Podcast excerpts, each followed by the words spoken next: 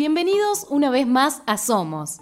Mi nombre es Carolina Pérez y junto a Orne y a Titi vamos a estar hablando de las redes, la información que consumimos todos los días, con el hashtag Somos Curiosos. Escucha el programa Somos en radiocasal.com.ar, sección Classic Hits, y por la FM 99.1 todos los miércoles a las 11 a.m. Perdona si te estoy llamando en este momento, pero quería decirte todo lo que siento. Yo sé que las palabras se las lleva el viento, pero si no te llamo voy a enloquecer. Y sé muy bien que estoy violando nuestro juramento.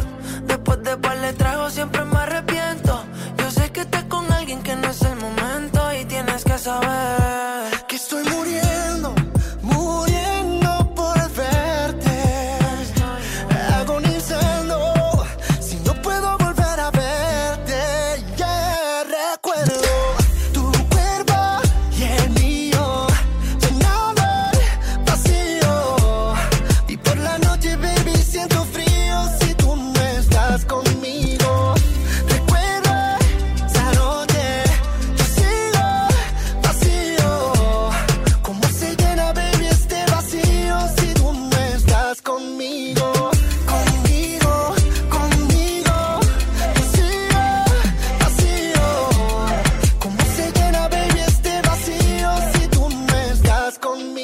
noticias, la información y todas las novedades que vemos en las redes, la tele, radio y diarios siempre forman parte de nuestro día a día.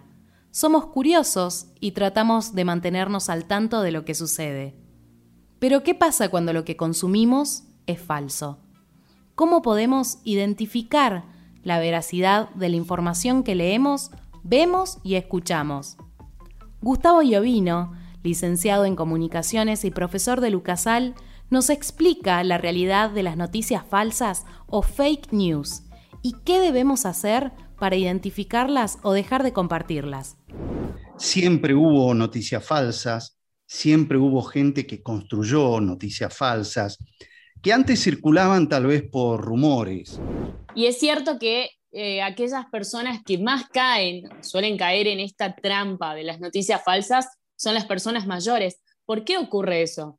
Claro, ocurre porque eh, son inocentes en el sentido de que ellos tuvieron otros referentes en información, como podían ser los diarios, las radios y la televisión misma, las cuales, como decía, en organizaciones formales, desde lo periodístico, eh, tratan de responder a criterios de veracidad de la información. Entonces, confían en que muchas veces lo que circula por las redes eh, debe ser observado con esos mismos criterios de fidelidad a la verdad. Y no es así. Antes, justamente cuando se planteaba este principio, había escasez de información y la información había que ir a bucearla, a buscarla, a, sacarla como un mineral, ¿no? Eh, con un trabajo arduo. Ahora la situación es distinta, hay demasiada información hay mucha información, hay información muy importante y muy valiosa, pero tenemos que nuevamente sumergirnos y buscar ahí y separar la muchísima información inservible y la poca información que sí sirve. Yo creo que en el último tiempo nos volvimos quizás cómplices ¿no? en este tema de la desinformación, de difundir noticias falsas o parcialmente falsas, que alcanzamos como un nivel de tolerancia con la mentira importante y que muchas veces nos convertimos en cómplices difundiendo estas mismas noticias cuando consciente o inconscientemente difundimos algo que se ve atractivo o que comparte nuestra cosmovisión o nuestro pensamiento, sea mucho por ejemplo en el ámbito religioso cuando comparten cadenas que veo y ¿Cómo se puede hacer para tratar de dejar de lado esto de, ser cómplices y involucrando tanto a la sociedad civil como también al gobierno, no sé, proponiendo cambios, por ejemplo? Cuando dudamos sobre la veracidad de algo, hacer las búsquedas necesarias para ver quiénes más están hablando de esto. Y si no son muchos y además no son fuentes sólidas, fiables, las que están hablando de este tema, no compartir y además no tomar eso como una verdad absoluta. Lo que tenemos que aprender eh, también como usuarios ante esta infoxicación, que no lo podemos saber todo, que no podemos acceder a toda la información, por lo tanto tenemos que cuidar nuestras fuentes, saber cuáles van a ser nuestras fuentes informativas y que sean lo más variadas posibles. En la actualidad, informarnos es parte de nuestra alimentación. Cómo nos nutrimos y lo que consumimos forma parte de nosotros y de cómo nos mostramos realmente ante el mundo. Si caemos en falsedades y manipulaciones, es muy difícil poder reconocer cuando algo es realmente verdadero. Ayudemos a frenar esto.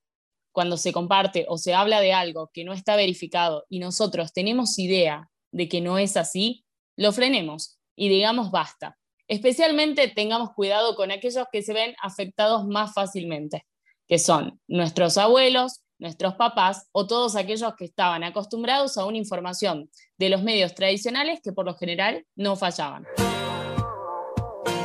Soy la palabra que nunca encontrabas y siempre querías decir. Soy quien espera detrás de la puerta que no te atrevías a abrir. Soy aquel sueño de niño en las manos abiertas mirándote a ti.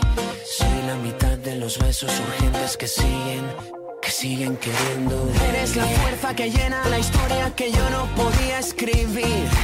Eres la calma inundando la vida que yo no sabía sentir. Eres la suerte a mi lado, el momento perfecto pidiendo seguir. Es imposible dejar de sentirlo, te quiero mi amor, sin